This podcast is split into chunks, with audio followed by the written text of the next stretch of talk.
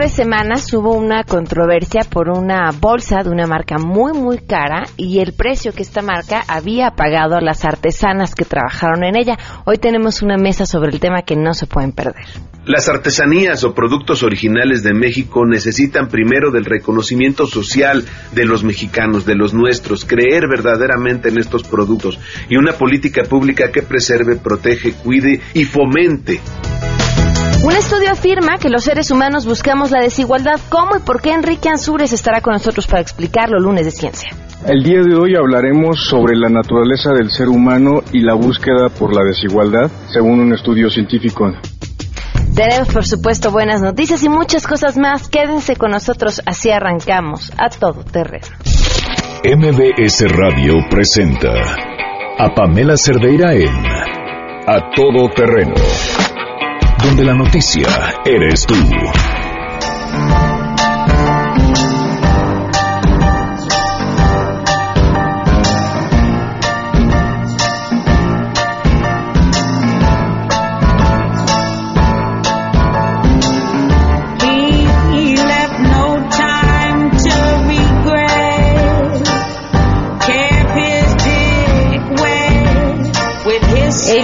Ayer fue su aniversario luctuoso. ¿Cuántos años, Janine? Estamos haciendo seis años ya. Buena para lo malo, ¿verdad? Y buena para cantar un bozarrón impresionante. Así arrancamos este lunes nubladón en la Ciudad de México hasta con tono melancólico. Gracias por acompañarnos. Lunes 24 de julio del 2017. Soy Pamela Cerdeira. Como siempre, los invito a que estemos en contacto. El teléfono en cabina 5166125. El número de WhatsApp 5533329585. Y en Twitter y en Facebook me encuentran como Pam Cerdeira, donde me va a dar muchísimo gusto poderlos encontrar, saludar y comentar. Vamos a arrancar con la información. Saluda a mi compañera Rocío Méndez. Esta mañana en el Océano Pacífico, el ciclón Hillary evolucionó a huracán categoría 1 en la escala Saffir-Simpson, ubicado aproximadamente a 470 kilómetros al sur-suroeste de Lázaro Cárdenas, Michoacán, y a 560 kilómetros al sur de Manzanillo, Colima. También en el Océano Pacífico está la tormenta tropical Irving, aproximadamente a 1.195 kilómetros al suroeste de Cabo San Lucas, en Baja California Sur.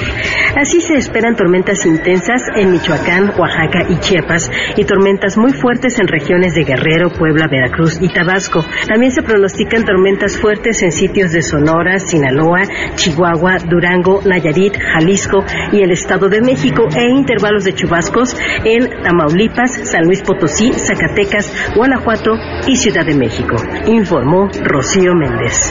La Comisión Permanente del Congreso de la Unión solicitará a la Comisión Nacional de los Salarios Mínimos un análisis sobre el incremento del salario y la recuperación del poder adquisitivo en el país, ante la tendencia generalizada en el aumento de precios que ha impactado el poder adquisitivo de los mexicanos y el incremento en el precio de los combustibles. Los diputados federales y senadores argumentaron que en México el poco poder adquisitivo tiene origen en la devaluación del tipo de cambio, es decir, el precio de dólar ante el peso, y también el gasolinazo. Explicaron que la Ley Federal del Trabajo permite que el salario mínimo que se ubique en 80 pesos pueda revisarse en cualquier momento, siempre que existan circunstancias económicas que lo justifiquen, las cuales están en estos momentos. Recordaron que en 2016 se aprobó la reforma a la Constitución en materia de desindexación del salario mínimo, que establece que el valor de la unidad de medida y actualización es la que será utilizada como base de referencia para determinar la cuantía del pago de las obligaciones y supuestos previstos en las leyes federales y los estados. De ahí la importancia de que se pueda generar un nuevo aumento al salario mismo. Reportó Ernestina Álvarez Guillén. La Procuraduría General de Justicia Capitalina informó que fueron vinculadas a proceso siete de las 14 personas detenidas el pasado jueves por su participación en los disturbios registrados en la delegación Tláhuac. La dependencia detalló que el juez de control calificó de legal la detención y estableció dos meses para el cierre de la investigación complementaria por los delitos de ataques a las vías de comunicación agravado y posesión simple de marihuana. Más tarde se llevó a cabo la audiencia inicial para los restantes siete detenidos, quienes participaron en los hechos ocurridos en la delegación Tláhuac. Al respecto, el juez también calificó de legal la detención y determinó para los siete participantes prisión preventiva oficiosa. No obstante, la defensa de los imputados solicitó la duplicidad del término constitucional, por lo que el jueves próximo se celebrará la audiencia para resolver lo conducente sobre la vinculación a proceso. En este contexto, cabe mencionar que el día de ayer se registró una balacera en el Tianguis ubicado en las calles Domingo Arellano y Victoriano Cepeda de la colonia Juan Escutia de la delegación Iztapalapa. En los hechos perdieron la vida dos personas, un hombre de 55 años y una mujer de 45, mientras que otras 10 resultaron heridas por arma de fuego, tres mujeres y siete hombres, entre ellos dos niños, quienes fueron trasladados a diferentes hospitales, incluyendo la Clínica 25 del IMSS, que se encuentra a dos calles del Tianguis. De acuerdo con testigos, la balacera se registró luego de que un grupo de personas, presuntamente extorsionadores, recorrían los puestos para exigir el pago de una renta a los comerciantes para permitirles trabajar, informó René Cruz González.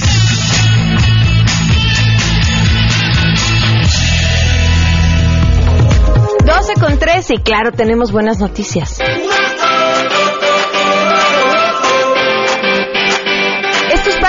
Trabajo que llevaron a cabo un grupo de investigadores de la Universidad Autónoma Metropolitana. Se trata de un dispositivo de alta tecnología y bajo costo y respuesta rápida, esa es una gran combinación, para medir la calidad del agua potable.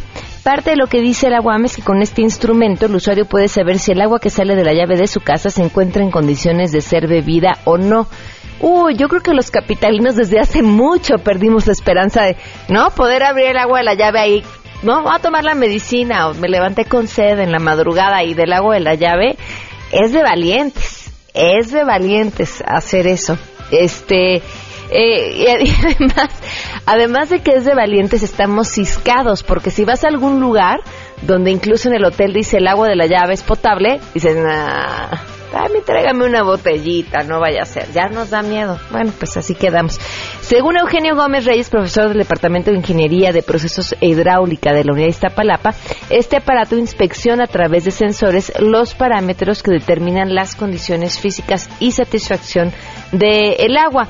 Según esto, el agua que distribuye el sistema de aguas de la Ciudad de México es de buena calidad, pero en el proceso para que llegue a su grifo, entonces empieza a degradarse y ahí se contamina eh, incluso de las bacterias, por lo que obvio la mayoría de los consumidores no lo usa para tomar hasta después de pasar por ciertos procesos.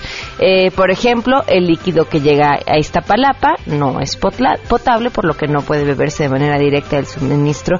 Eh, digo, como les decía, finalmente creo que ya todos estamos acostumbrados a no, a no hacerlo así, pero no es una mala idea contar con, con un dispositivo que sea fácil de utilizar y que más o menos del tamaño de un teléfono móvil y que nos permita en 33 segundos tener una respuesta y conocer las condiciones del agua que estamos recibiendo. Saludo a Víctor Hugo Correa, que desde temprano nos escribe, Bernardino Arroyo, muchas gracias, Eduardo Rojas, gracias por escribirnos, eh, Enrique Viejo, eh, Avisandric, muchísimas gracias, Víctor Gómez, Carlos Gallegos, Esmeralda, gracias por escribirnos también a través del WhatsApp, Oscar Vadillo, Ángel Azamar, Elías Alonso, muchas gracias, un fuerte abrazo, Ignacio González, Fernando Razo, María Eugenia Sánchez, Antonio, todos desde temprano atentos. Eh, gracias Edgar, Alan Rodríguez, Patricia Llamas también. Muchísimas gracias por escribirnos. Vamos a una pausa y volvemos. Más adelante A Todo Terreno.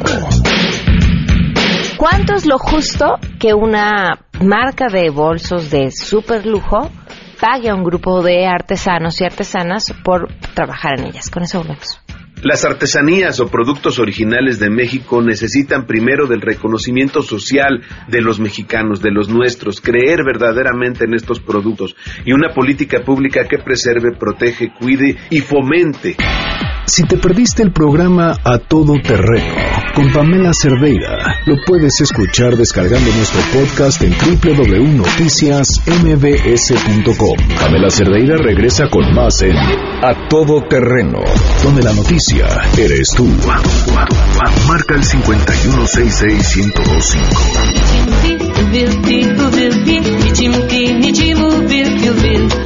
51662. día con 18 minutos. Gracias por continuar con nosotros a todo terreno.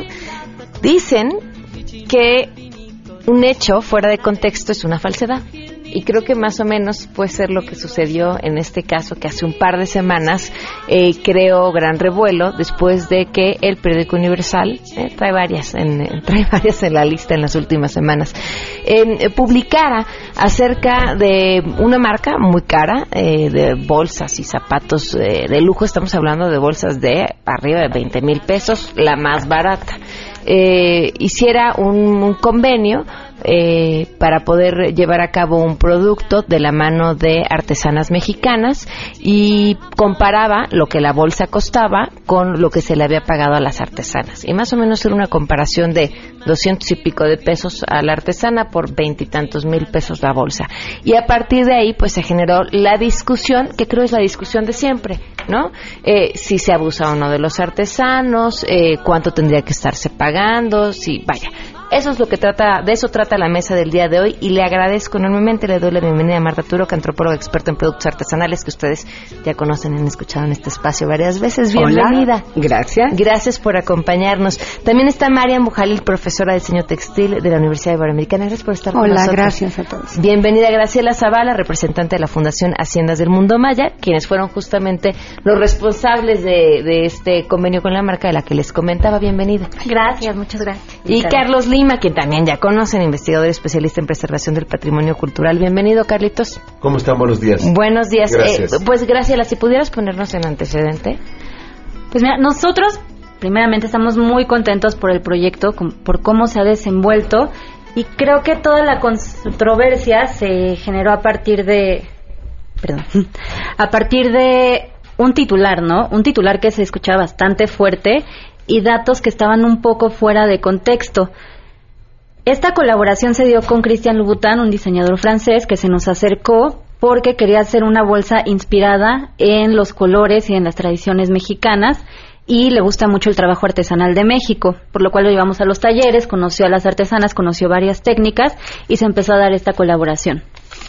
Creo que la la cifra que más generó controversia fue el pago que se les dio por pieza bordada a las artesanas de 237 pesos, cuando la bolsa final de Cristian Louboutin se vende en 28 mil pesos.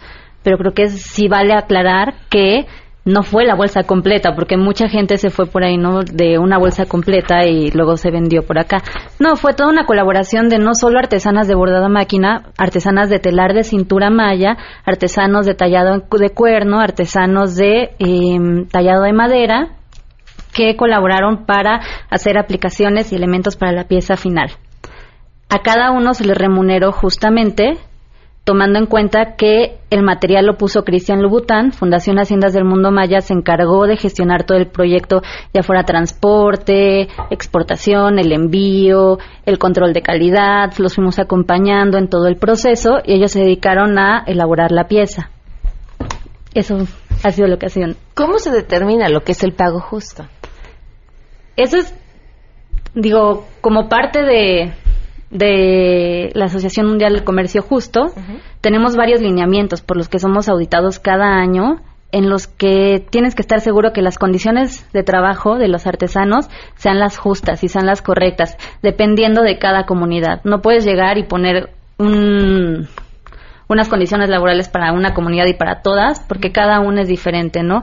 El precio justo se, se calcula dependiendo de costos del material, el cual en este caso no aplica porque se dieron por Cristian Louboutin, tiempo de elaboración, complejidad de elaboración y también de cada artesano, el tiempo que le pone en cada, en cada pieza y el valor cultural obviamente que representa. Marta, ¿cómo lo ves?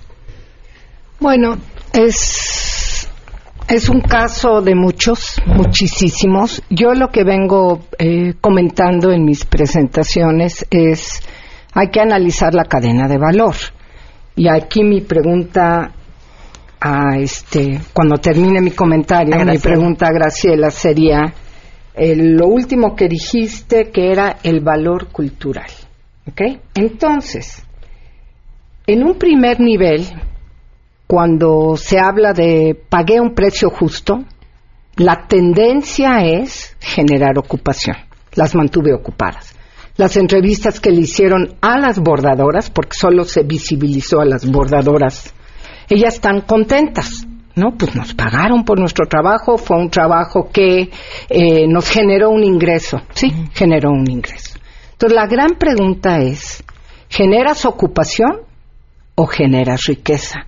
Para generar riqueza tú te tienes que ir al siguiente nivel, que es un reparto de utilidades o incorporar en la cadena de valor algo más que el tiempo y la complejidad, sino un factor de lo intangible de la cultura que tú traes y que estás aportando al producto.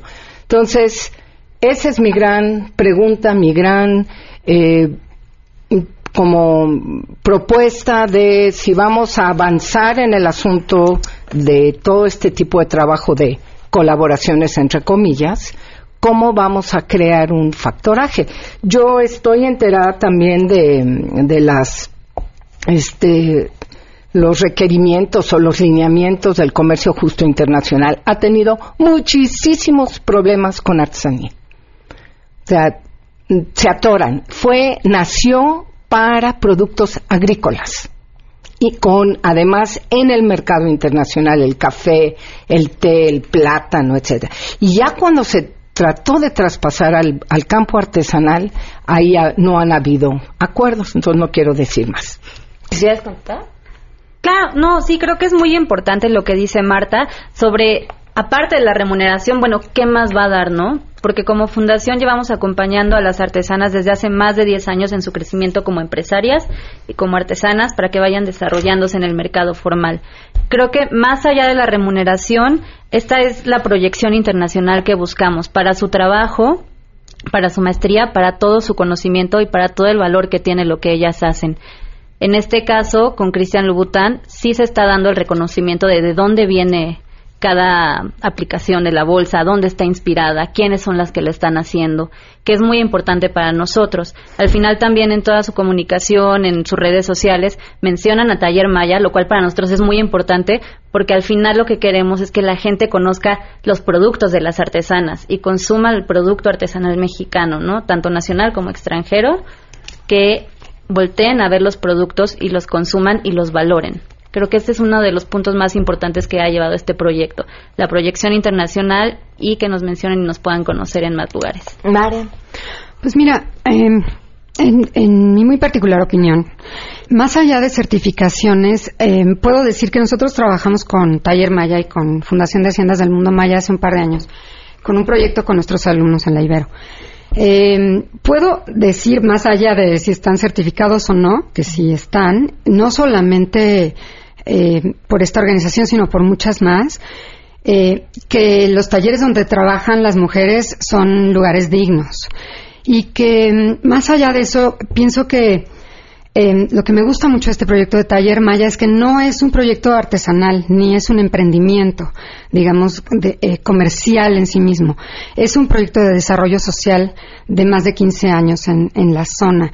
Y, y se ha y, se ve en el trabajo, cuando estás con ellos en el campo, una relación muy eh, interesante entre unos y otros en el que el yo ya no es el yo, sino que somos nosotros. Verdaderamente me tocó vivirlo y por eso eh, creo que puedo, puedo hablar de ello, más allá de, de certificaciones o no. Y por otro lado, creo también que es una visión más allá de la riqueza y de la, de la artesanía, sino que tiene una visión, porque siempre nos, nos estaban, nos preguntaban y nos cuestionaban constantemente cada entrega con los alumnos y tal, nos decían, bueno, pero ¿Cómo puedes garantizar que esto sea sostenible a lo largo del tiempo?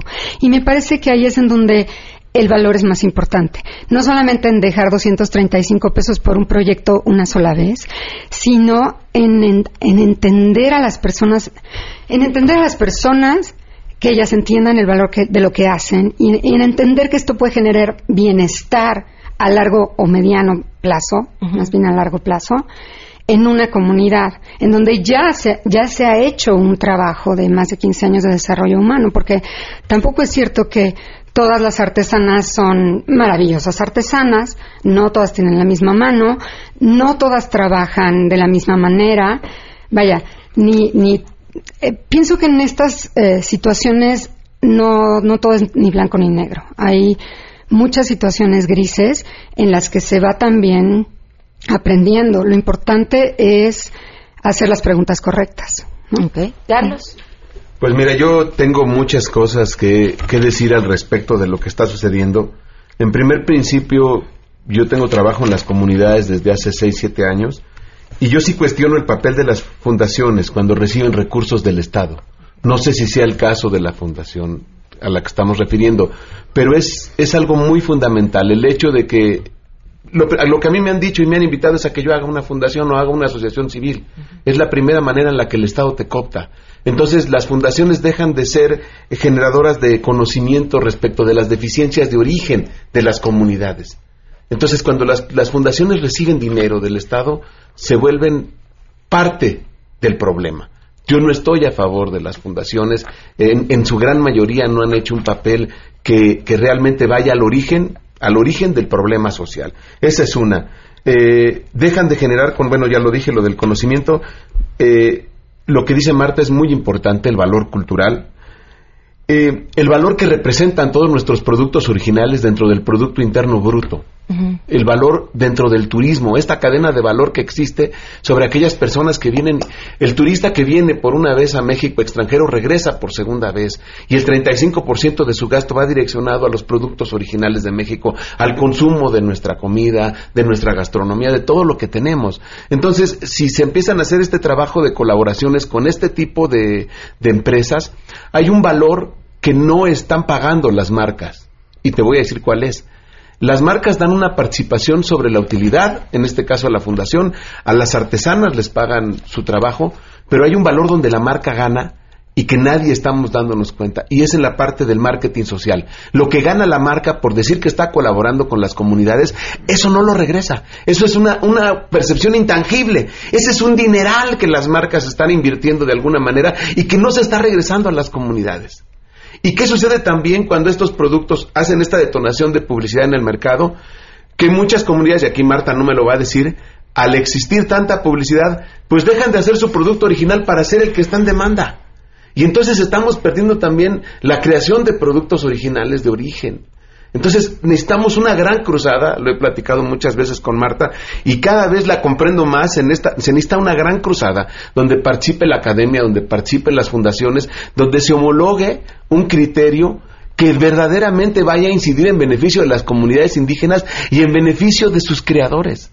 Porque para mí todo esto, pues lo más fácil no estoy diciendo que sea el caso de la Fundación Maya, pero lo más fácil es crear una fundación y hacer un trabajo de mercadotecnia en donde al final del día no estamos atacando el problema de raíz y desgraciadamente esto lo vamos a tener cada vez más frecuente porque los medios de comunicación ya se dieron cuenta que es carnita para que la gente lo cuestione. A ver, y, y, va la pregunta para los dos, y creo que Marta ya te había aventado la bolita directamente, pero aprovecho también lo que tú ponías sobre la mesa. Sí, a la marca le conviene muchísimo decir estamos trabajando con artesanas y demás, pero no nos conviene también a nosotros. Una vez tuvimos una mesa aquí, eh, estaba, ¿te acuerdas? Estabas tú sentado con un senador y el senador decía, a veces querer proteger tanto lo nuestro evita que el mundo conozca lo que hacemos. Mm. Y también nos estamos viendo beneficiados de que el mundo conozca lo que hacemos y lo que eso después nos retribuye. ¿Qué opinas, Parte? En este caso, muy francamente, he tenido problemas en poder ver a detalle el producto. O sea, veo la foto y no veo bien la iconografía. Tengo la impresión, Graciela, y no sé si estoy equivocada, que Louboutin les dio un diseño a hacer. Eso para mí es muy delicado. Ellas son artesanas que se expresan a través del bordado de punto de cruz o el bordado eh, de máquina, a, mano con máquina, él no tomó eso, él llegó y les dio un dibujo. Entonces, para mí, en una cadena de eventos, me preocupa que las usó de mano de obra. Ahí sí las usó de mano de obra. La parte del telar de cintura, pues no, no sabía yo, etcétera, etcétera.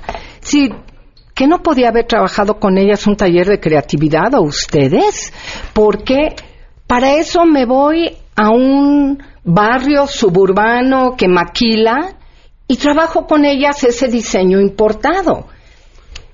¿Por qué no un diseño propio? Me preocupa en este caso, que las se dan a conocer, sí, como buenas bordadoras a máquina. Y esto les va a ampliar la creatividad. Estamos partiendo de lo que ellas son y lo que proyectan. Se puede trabajar mucho con el diseño propio. Entonces, este es un caso. Para mí, el, uno de los extremos. Vamos a hacer una pausa y regresamos con esta plática. El teléfono en cabina 5166125 y en WhatsApp 5533329585.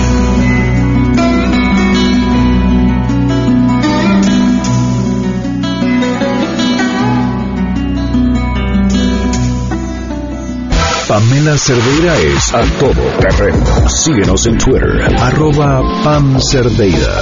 Regresamos. Pamela Cerdeira está de regreso en A Todo Terreno.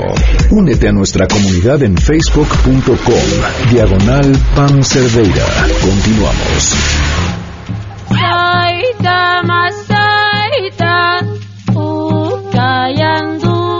con 41 minutos. Híjole, la discusión en el corte se puso tan buena como al aire. Espero podamos replicar algo de lo que, de lo que aquí decían, este, Marian. Ya no, aquí ya no quiero que, estaban. No, pero sabemos que sí, prácticamente en esto de eh, si, si también era un, beneficio eh, pues intangible la exposición eh, que recibían Marta decía no a mí me parece que están perdiendo más no de cierta forma porque tampoco estamos viendo lo otro. Eh, las opiniones que tenemos a través de WhatsApp también están divididas. O sea hay quienes dicen que eh, dice aquí se están están robando a los artesanos que se conforman con 200 pesos porque no volverlos millonarios como Lobután así se pronuncia.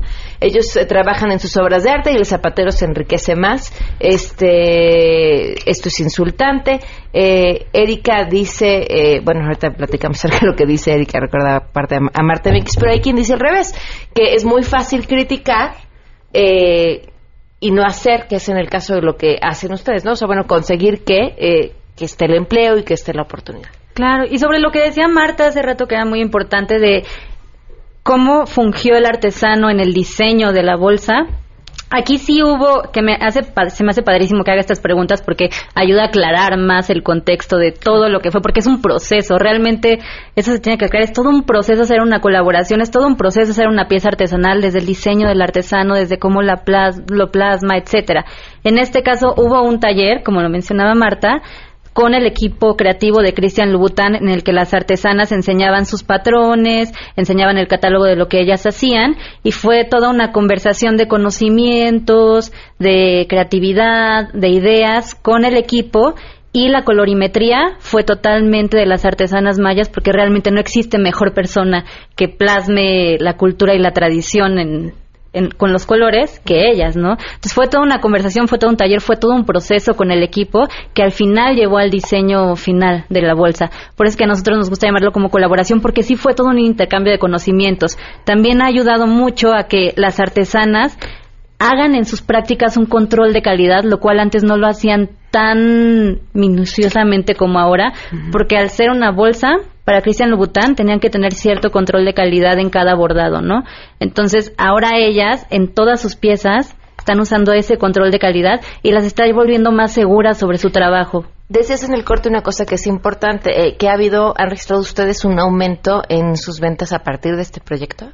Claro, sobre todo a nivel internacional, debo decirlo a nivel nacional, no tanto como a nivel internacional, pero sí se ha plasmado mínimo tres veces mayor este, la venta de productos de las artesanas de Taller Maya, ya como marca Taller Maya, que todo el año pasado, solo en el primer semestre. Y lo atribuyen exclusivamente a esta colaboración? Lo atribuimos a muchas cosas, a 15 años de trabajo que llevamos, a un branding que se ha ido trabajando, a toda una comunicación, a todo un empoderamiento de ellas, ¿no? A darles también seguridad como empresarias que son. Creo que es muy importante también desde los medios y desde la opinión pública el cómo se habla de las comunidades y de los artesanos, ¿no? Cómo se debe de tomar en cuenta también su voz, su voto de cómo se sienten sobre esta colaboración. No nada más hablar sin tomar en cuenta su opinión. Ok.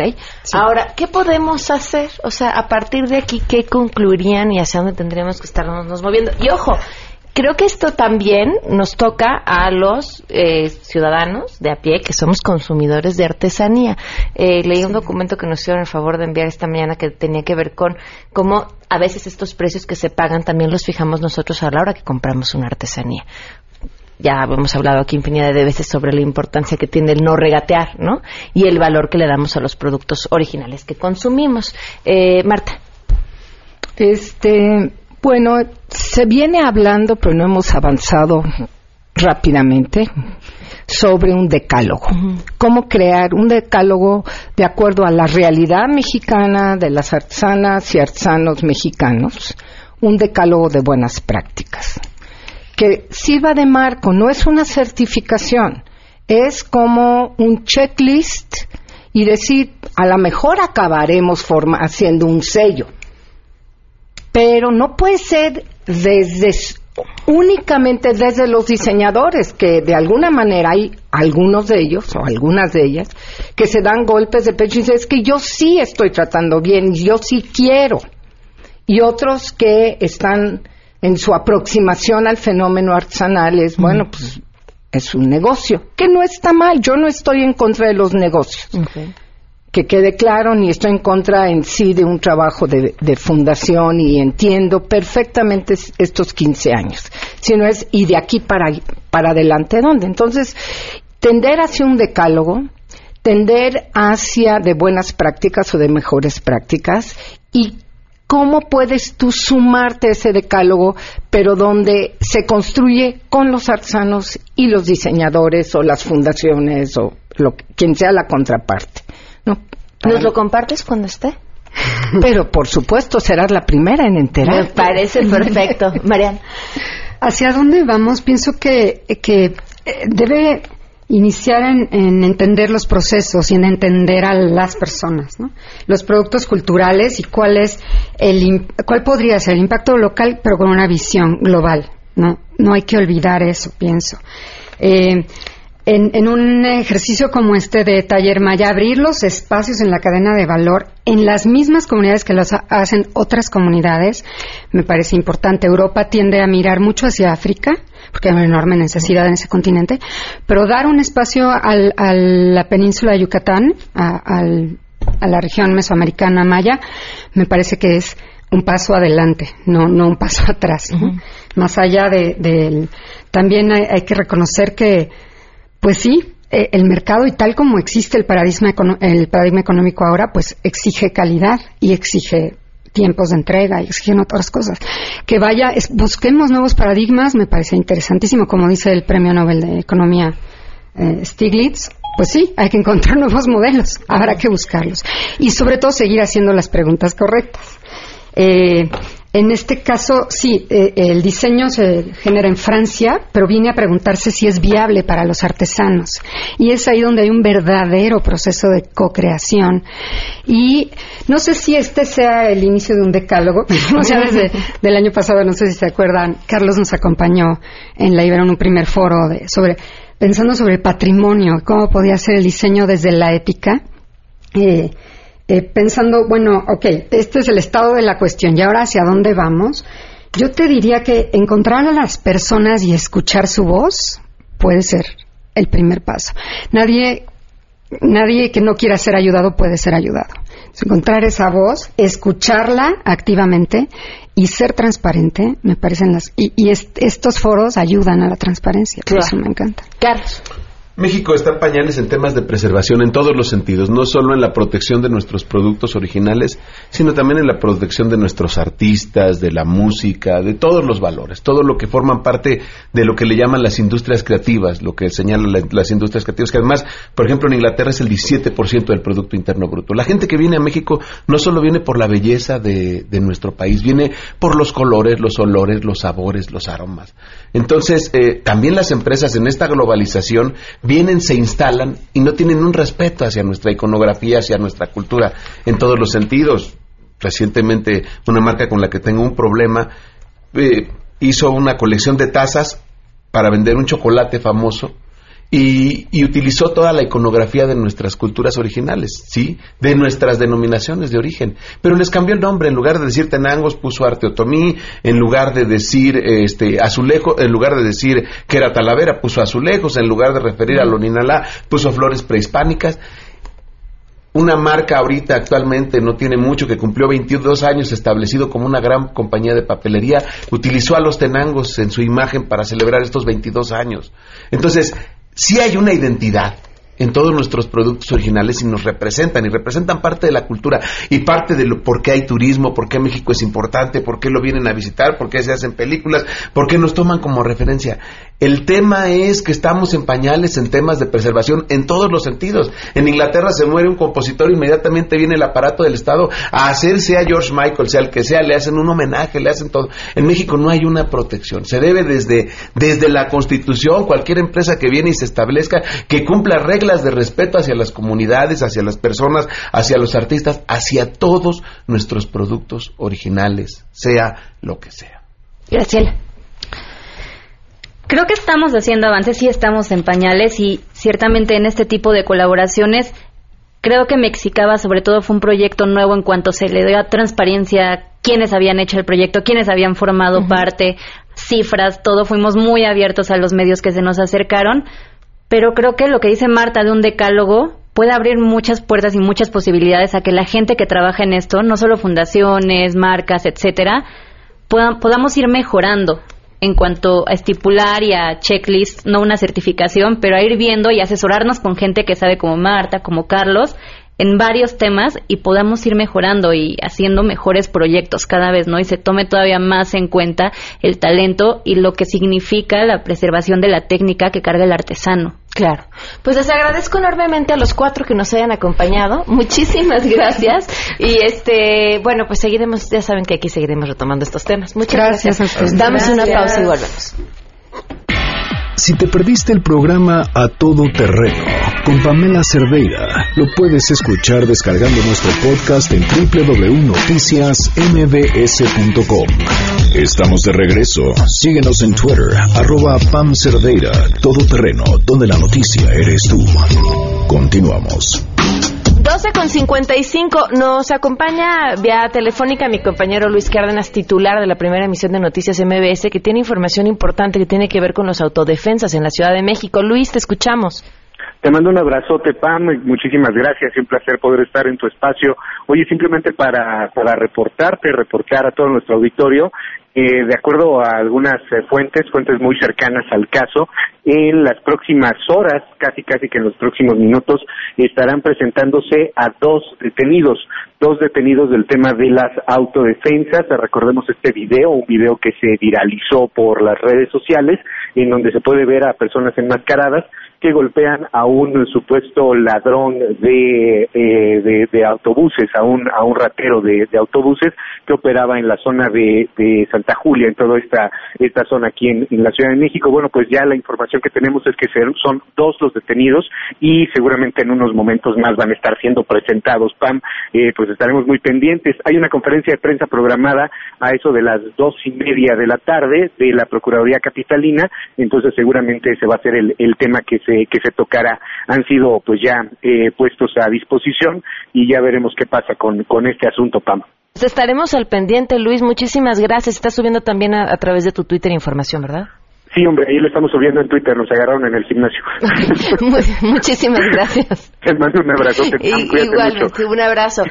Para hablar de ciencia, Enrique Ansures, bienvenido, Enrique.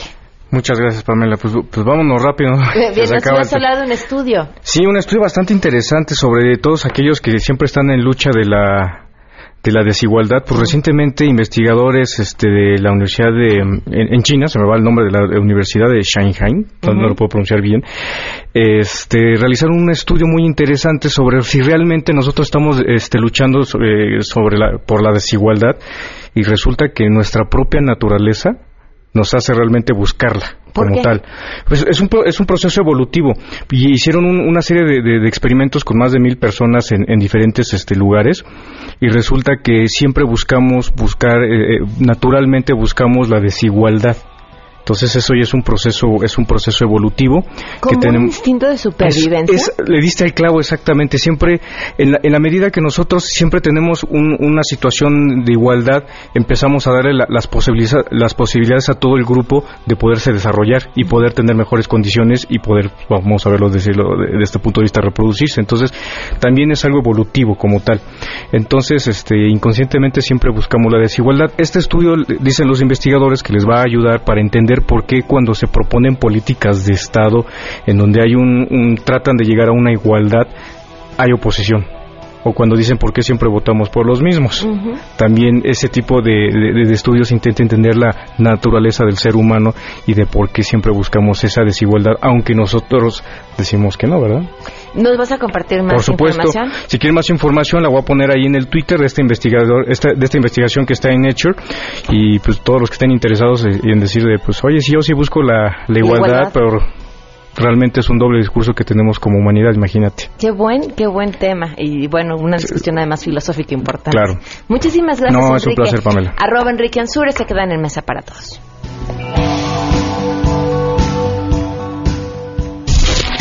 MBS Radio presentó a Pamela Cerdeira en A Todo Terreno. Te esperamos en la siguiente emisión, A Todo Terreno, donde la noticia eres tú. MBS Radio, en entretenimiento, estamos contigo.